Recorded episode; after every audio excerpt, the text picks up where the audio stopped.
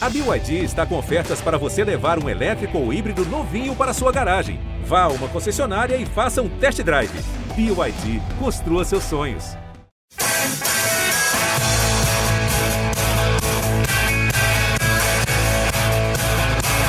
Hoje não tem bom dia, não tem boa tarde, não tem boa noite e a madrugada tá dolorosa para o torcedor são paulino.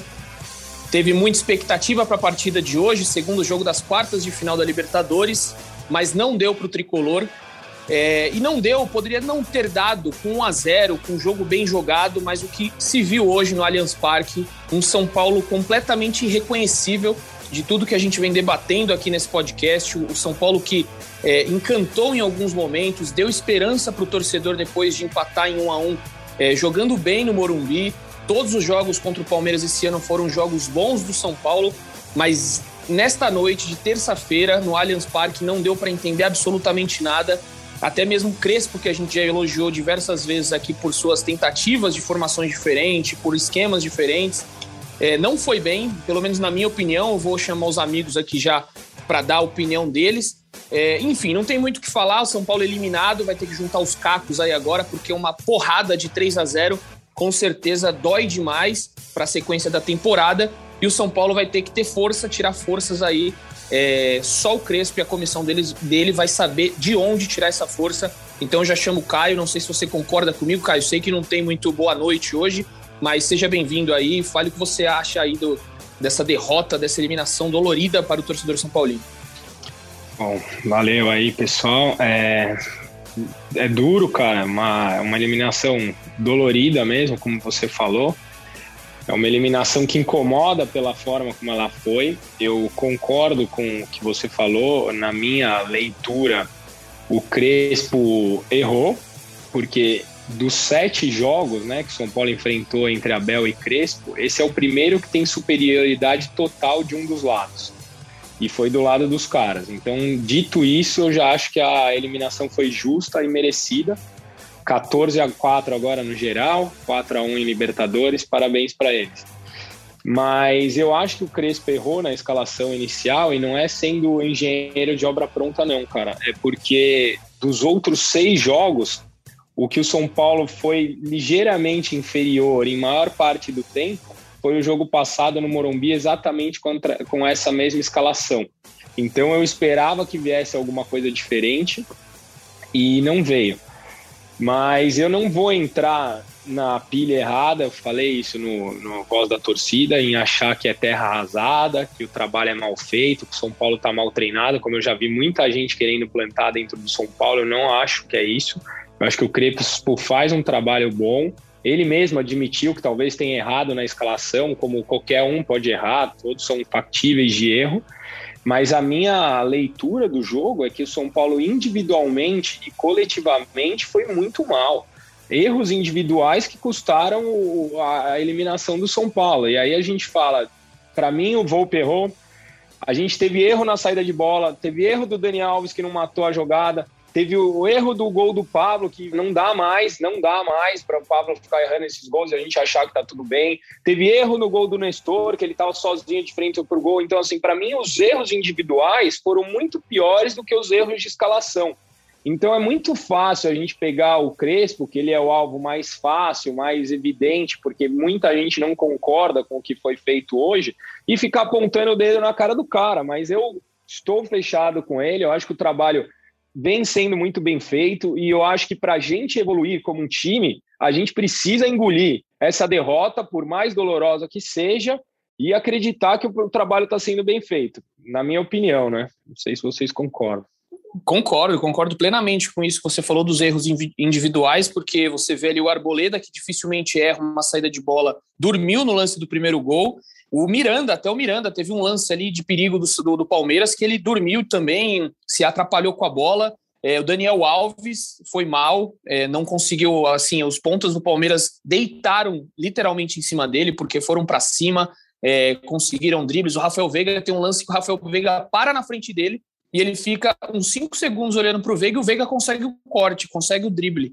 Então, é, foi muito mal na marcação. Pablo, então, nem se fala. Vitor Bueno depois expulso. Mas enfim, vou passar para o Zé aqui para ele entrar no debate. É, Zé, como é que você viu essa partida aí? É, fale um pouquinho dela para a gente. Boa noite, Edu. Boa noite, Caio. Boa noite para o torcedor São Paulino, para o torcedor São Paulino que, que nos escuta neste momento de dor e de frustração, porque a gente sabe né, o que cercava esse clássico e a, a última imagem é muito ruim. E eu até vou adiantar um pouco do que eu escrevi, do que eu estou escrevendo, né, na verdade, sobre a minha análise sobre a partida, e, e vou muito na linha do que o Caio disse também. É, Para mim, foi uma jornada infeliz do treinador ao centroavante, passando pelo goleiro, pelo lateral direito, pelo setor de meio campo. Foi uma jornada muito infeliz do São Paulo, principalmente no segundo tempo. É, o, eu vi que o, o, a ideia do Crespo de, de né, é, reforçar o setor de meio campo ali é, tirou qual, toda e qualquer criatividade da equipe, né? Mas serviu para segurar um pouco do Palmeiras no primeiro tempo. Só não segurou quando houve um erro individual do Arboleda e, ao meu ver, também um erro de leitura do Daniel Alves, porque diante de como estava armado ali o sistema defensivo, Daniel Alves deveria ter feito a falta, deveria ter talvez até sacrificado o cartão amarelo ali naquele momento.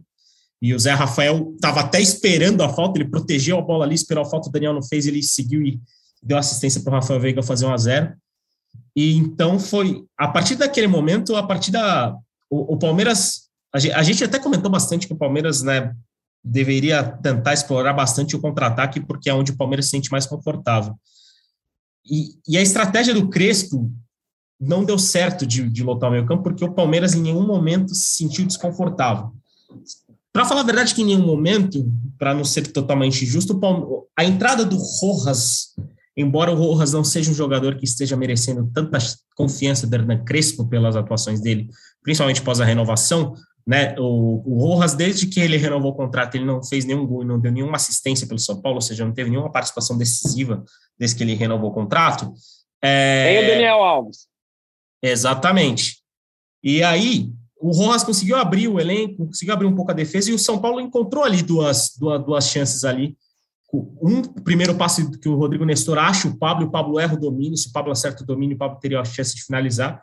E a chance que, né, talvez tenha sido o grande turning point da partida ali, quando o São Paulo flertava em, a, a, em ameaçar o gol de São Paulo, ou, aliás, o gol do Palmeiras, teve uma enorme chance num passe muito bom do Rigoni, e o Pablo perdeu um gol que não se perde em um jogo de quarta rodada de Campeonato Paulista, ainda mais num jogo de quarta de final de Copa Libertadores. É um gol que você não pode perder. Aquilo ali derrubou de vez São Paulo e animicamente a gente percebeu que é um Palmeiras que jantou São Paulo durante a maior parte dos 90 minutos.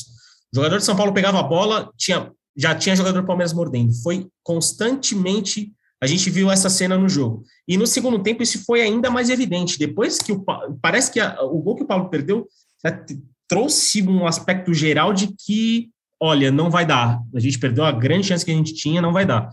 A partir dali o Palmeiras controlou o jogo, o Dudu fez uma ótima partida novamente, assim como no primeiro jogo.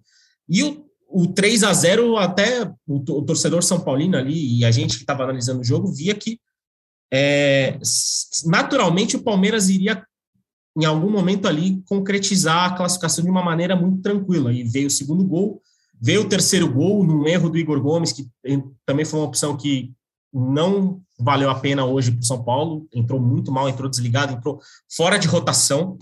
E o, São Paulo, o Palmeiras construiu 3 a 0 e o 3 a 0 foi um placar incontestável. Óbvio, é, muita gente vai né, cair matando um Crespo sobre escolhas erradas. Eu acho que ele teve escolhas erradas, ele teve algumas leituras erradas no jogo, como, por exemplo, eu não tiraria nem o Rodrigo Nestor, nem o Luan, eu tiraria ali o, talvez o Lisieiro naquele momento, porque o Rodrigo Nestor, para mim, era o melhor meio-campista do São Paulo ali na partida, estava conseguindo encontrar espaços. No primeiro tempo, ele ali conseguia encontrar um espaço ou outro, e ele saiu no momento em que poderia colaborar muito mais. Mas foi o São Paulo caiu porque foi coletivamente pior do que o Palmeiras, e foi muito pior. Foi uma jornada muito ruim, ao ponto de a gente poder usar a palavra desastrosa, e o 3 a 0 eu acho que mostrou o, a diferença entre os dois times nesses 90 minutos. Não era a diferença entre os dois times no confronto e no que iria sugerir o confronto, mas diante de uma jornada tão feliz do centroavante até o treinador, quando o outro lado também é competente, como o Abel foi muito competente mudando alguns aspectos do jogo, como tem o Dudu, que é um cara muito competente, tem uma molecada competente como o Danilo, como o Patrick de Paula, aí a diferença de 3 a 0 acaba sendo construída até de uma maneira natural. E o São Paulo se despede da Libertadores de uma maneira muito melancólica, porque teve chance para dar mais, né? Mas não rolou, e tanto coletivamente, enquanto time de futebol, quanto individualmente em alguns erros que também custaram a classificação e né, geraram essa derrota de 3 a 0. Exato, Zé, é, perfeito as suas colocações aí, e a gente tem que entrar num tema, né, de novo a gente tem que entrar aqui no podcast, que, for, que é o Benítez. É, o Crespo deu a coletiva, falou que há três ou quatro dias ele tinha sentido e ele não tinha condições de jogo, foi o que ele falou. E aí eu me pergunto, por que levou para o banco de reservas? Pelo que eu vi aí, né, até o Leonardo Lourenço, aí, o nosso amigo setorista que está trabalhando, mas ele está é, preparando matérias para o dia de amanhã, ele mandou aí até uma hipótese né, de é, o, o, Crespo ter tentado é, tentar bagunçar a cabeça do Abel. O Benítez está ali no banco, então vai ficar aquela dúvida na cabeça do Abel. Só que eu acho que não, não tem mais condições disso, né? Você pode colocar um jogador ali, é, talvez até mesmo da base. O São Paulo que usa tanto a base, você coloca um jogador ali é, pra, no lugar do Benítez. Não faz uma coisa dessa. Eu acho que já não cabe mais é, você só colocar um jogador no banco para é, talvez colocar uma dúvida na cabeça do treinador adversário. É, achei bem. É, e, e assim, a gente tem que debater não só isso, mas essa condição física do Benítez. O cara não volta a jogar, ele não joga. É, as últimas três partidas ele já não tinha jogado, acumulou a quarta partida. Pô, então fica lá no refis. Por que não passou esses quatro jogos que ele não foi para o banco, que, é que ele não entrou em campo, quer dizer, que ficou no banco, ficasse no refis, fazendo um fortalecimento ou alguma coisa. Eu acho que tem que ser muito questionado isso. É, com o Crespo, ele responde, claro, protocolarmente ali, mas alguma coisa tem de estranho. Eu queria saber de você, Caio, como é que você vê, essa situação do Benítez aí no São Paulo, porque no jogo mais importante do ano, o cara, que era a maior contratação, assim, o mais badalado, né? Ninguém conhecia muito o Rigoni, se tornou o mais badalado. Mas como é que você vê isso? Cara, é, eu acho que tem uma sucessão de problemas aí nessa questão do Benítez, né? O primeiro e mais importante é o físico do cara, que é o que você já falou, ele não joga os últimos quatro. É, eu já começo a questionar se vale fazer o investimento de comprá-lo no final do ano. Hoje não vale, não vale. É um cara que é muito bom, um cara que é decisivo, mas também não é esse craque todo. Também acho que a gente tem, tem até super é, inflacionado o, a, a, capacidade do, do, do, Benítez. E esse é o, o, primeiro dos problemas, a capacidade física do Benítez. Me parece que ele não tem a menor capacidade física. O segundo, o nosso DM, né? A gente tá aí com o, o Luciano 60 dias fora, o Benítez que vai, não vai, o Marquinhos que era dúvida, que não volta, o Éder que não entra em forma nunca. E aí, no jogo mais importante do ano, a gente está sem os principais jogadores, de novo, né? Porque todo jogo mais importante do ano, a gente está sem os principais jogadores machucados. Então, eu vejo o primeiro problema do Benítez, vejo o primeiro problema, o segundo problema do departamento médico, e eu estranho realmente essa questão da escalação. Eu até defendi o, Crespo no Twitter falando: olha, muda muito de figura se o Benítez não tinha é, condição de jogo, porque eu acho que muda 100% da, da minha crítica à escalação, entendeu? Porque o, o, eu, eu veria o Benítez hoje como titular. Mas eu não sei se o Crespo mentiria sobre a questão física sobre ele. Eu acho que ele criaria um problema muito maior do que o problema que ele já tem de dizer que, que, não, que não colocou o Benítez em campo. Eu não sei se ele mentiria sobre isso, então me leva a acreditar que realmente ele não tem condições. E é inexplicável, né? São coisas que eu já falei aqui 200 vezes, ficou repetitivo. São Paulo precisa abrir a caixa preta do CT de, de, de, da Barra Funda. É impressionante como ninguém sai do DM. O Alço a gente não fala, eu tô aqui sei lá quanto tempo, nunca falamos do Alço, tá na terceira cirurgia. É impressionante como a gente vai mal no, na questão de fisiologia, departamento médico. São Paulo pagou muito caro por isso, não só por isso. Hoje, desculpa me estender um pouco mais, talvez o, o erro de planejamento da diretoria de superinflacionar os camisas novas que a gente tinha era Caleri, Benedetto, mirou lá na lua, não acertou nem o coqueiro e fomos com o Pablo e deu no que deu, né? Exato, situação dificílima. Quer, quer comentar algo, Zé, do, do Benítez? Fica à vontade. Não, eu só acho que eu não, não que eu duvide da palavra do Hernan Crespo, pelo contrário, sempre se apresentou como um cara extremamente honesto, trabalhador e que, apesar da jornada infeliz dessa terça-feira, merece toda, todo o voto de confiança do torcedor de São Paulo, porque faz um bom trabalho e, tem, e o time com ele e tendo a ideia, a filosofia de jogo dele, acho que vai ter muito ainda a render nesse segundo, nesse, nessa né, metade final de temporada. Mas a gente está no futebol de 2021 em que esse tipo de malandragem, na minha opinião, não cabe mais. Se o Benítez não tinha condição de jogo, ele não teria que estar no banco de reservas. Simplesmente não teria que estar no banco de reservas, porque a gente ouve muito, ouvia muito isso falar do futebol raiz, do futebol folclore. Luxemburgo, uma vez, levou um time, se não me engano, levou um Santos que ele, que ele, ele era treinador com, com 12 para programado, para confundir o treinador rival, e aí só perto do apito tirou um jogador ali. Esse, esse, esse, tipo de malandragem, se foi isso mesmo que aconteceu, isso é uma das suposições que a gente tem, para mim isso não cabe mais. Não, não existe. Você tira a possibilidade de uma mudança durante a partida, de ter um cara bem fisicamente, ter um cara mais confiante, ter um cara que poderia agregar alguma coisa, por uma suposta malandragem, um suposto, um suposto efeito no pensamento do outro treinador, no caso do Abel Ferreira. E, gente, a gente está no nível muito alto de profissionalismo. Uma malandragem dessa, o Crespo não vai cair, o Abel Ferreira não vai cair, sabe? Então é. Ô, é Zé, Só, só, só, um detalhe, eu acho, não sei se você viu, na transmissão, teve um determinado momento que falaram na transmissão que o Benítez e o Reinaldo desceram pro vestiário, né? Nos isso. 35. Não rolou isso? Se eu não estou enganado. O Rojas, o Benítez e o Rojas. Foi o Rojas? Eu tinha ouvido o é, Reinaldo. E aí o Rojas voltou de substituir, né, entrou em campo né? e o Benítez não, é. Isso daí é, dá uma prova que talvez possa ter sido isso, eu querer confundir. O Abel olhou ali e falou: o Benítez vai entrar no segundo tempo. Eu achei que entraria. Ele me enganou. A mim ah, também. Enganou. Não, enganou muita gente, mas. Ou, por exemplo, o, eu até questionei agora algumas pessoas de São Paulo, vamos ver se a gente obtém uma resposta até fechar o podcast se o Benítez, quando ele desceu com o o vestiário, ele pode ter simplesmente ido fazer um teste para ver se teria condição de reforçar o, o São Paulo no segundo tempo. E acabou vetado e reprovado e, e voltou, né? Apenas o time voltou apenas com o Rojas no segundo tempo. Mas esse tipo de malandragem, por isso que eu acho que, vendo a seriedade do trabalho do Crespo, eu acho que é, o Crespo tentou levar o Benítez até onde dava. Falou: Ó, oh, você não está bem nos últimos três dias, mas eu vou te levar para o banco, a gente vai fazer um, um teste. Se você tiver 10% de condição, você vai jogar.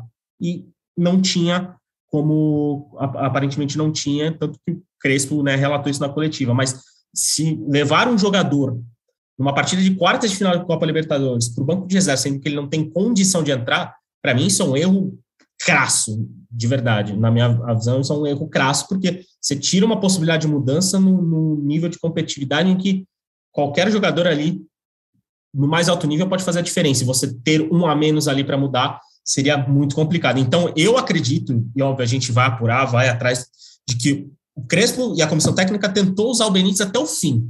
E talvez a saída para o vestiário com o Ross tenha sido esse teste físico para ver se ele teria condição de reforçar o time no segundo tempo. E um entrou e o outro não.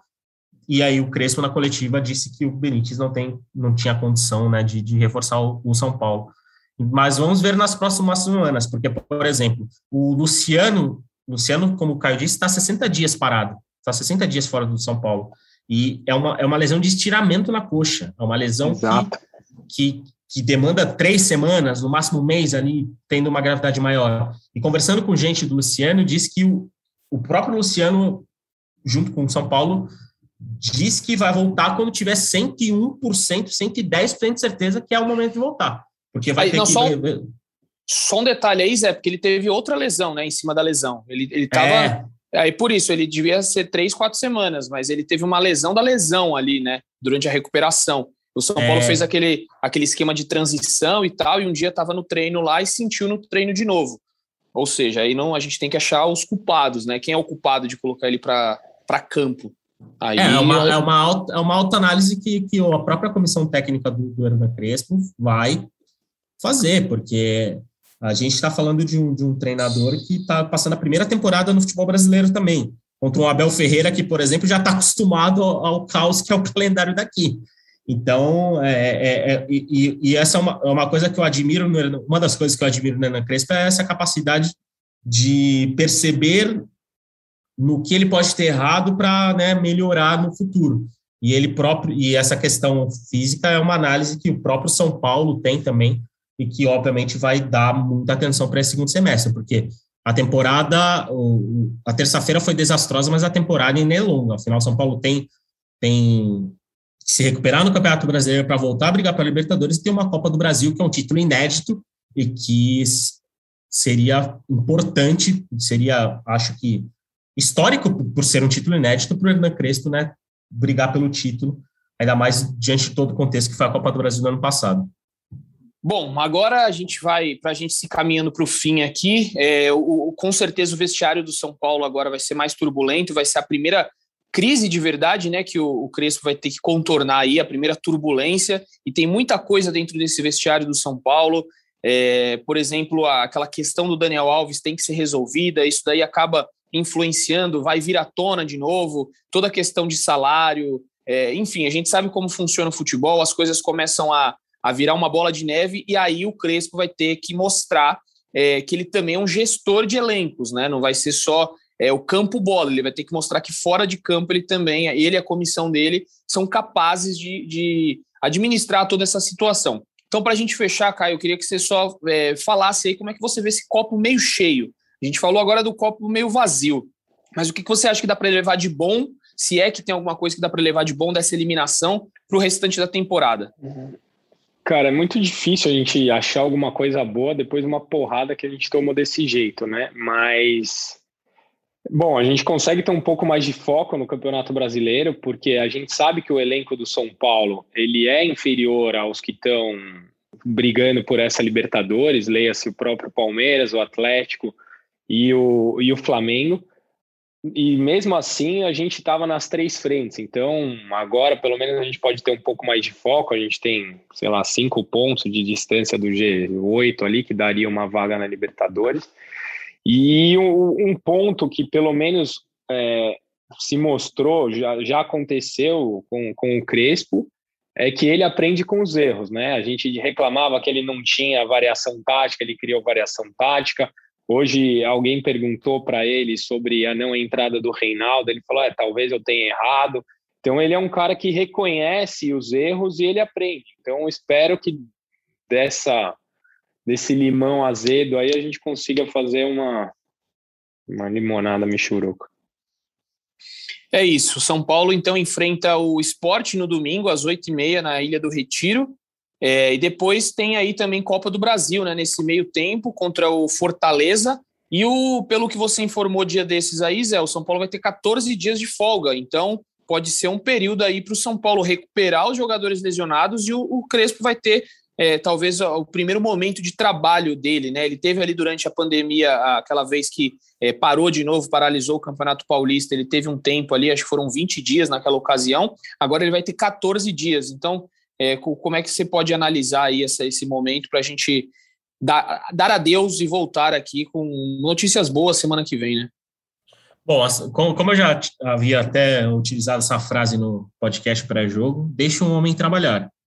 É, não, como o Caio disse, não tem que ter terra arrasada, tem que ter crítica, mas tem que ter crítica consciente no ponto certo, como o Crespo errou, como muitos outros jogadores erraram. Foi uma jornada desastrosa coletivamente do São Paulo, obviamente juntando pontos individuais, mas num aspecto geral, São Paulo foi mal e foi eliminado por isso.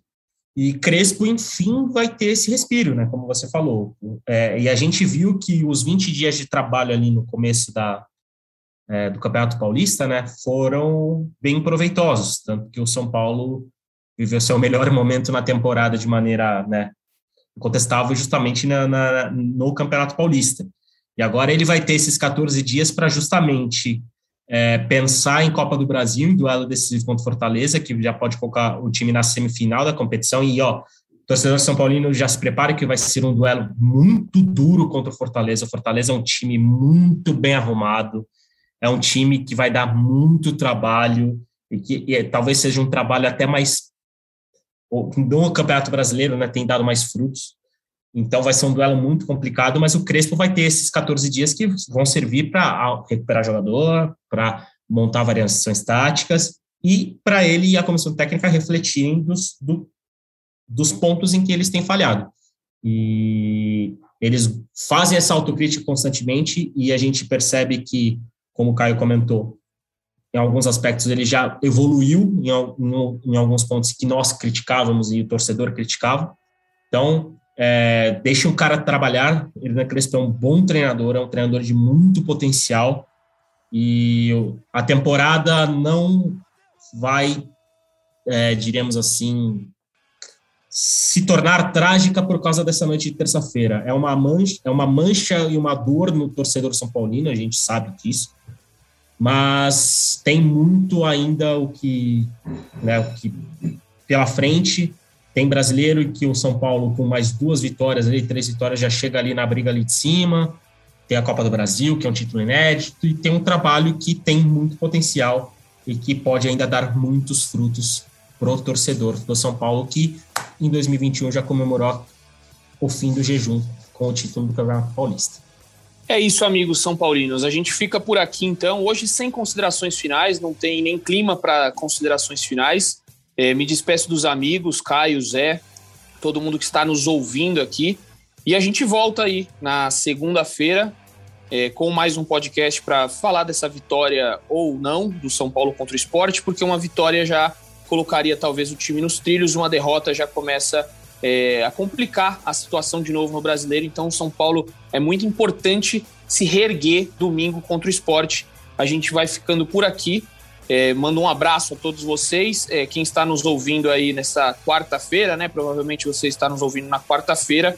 É, a vida continua para o São Paulo, não é terra arrasada, como o Caio bem disse aqui. É, as coisas continuam, tem brasileiro, tem Copa do Brasil. E ano que vem, o São Paulo. Na verdade, assim, esse ano já serviu para o São Paulo voltar a ter um pouco mais de dignidade depois de tantos vexames recentes, né? Então, São Paulo já se encaminhando aí para dias melhores e quem sabe ano que vem melhor é, na, na próxima fase é, na, no próximo ano, na próxima edição da Libertadores. Vai lá, Zé. É coisa rápida, Edu. Só para informar o torcedor São Paulino que o elenco vai ganhar um respiro nessa, nessa quarta-feira e não trabalha. Né? Vai ter um dia de folga. Na quinta-feira, pela manhã, o elenco se reapresenta no, no CT da Barra Funda. E sobre a partida do esporte, vale a gente reforçar que o Reinaldo é desfalque, que recebeu o terceiro cartão amarelo no último fim de semana. Valeu, Edu. Valeu, boa. Valeu, Caio. Abraço. Valeu, valeu, abraço. Falou, torcida tricolor. Até a próxima.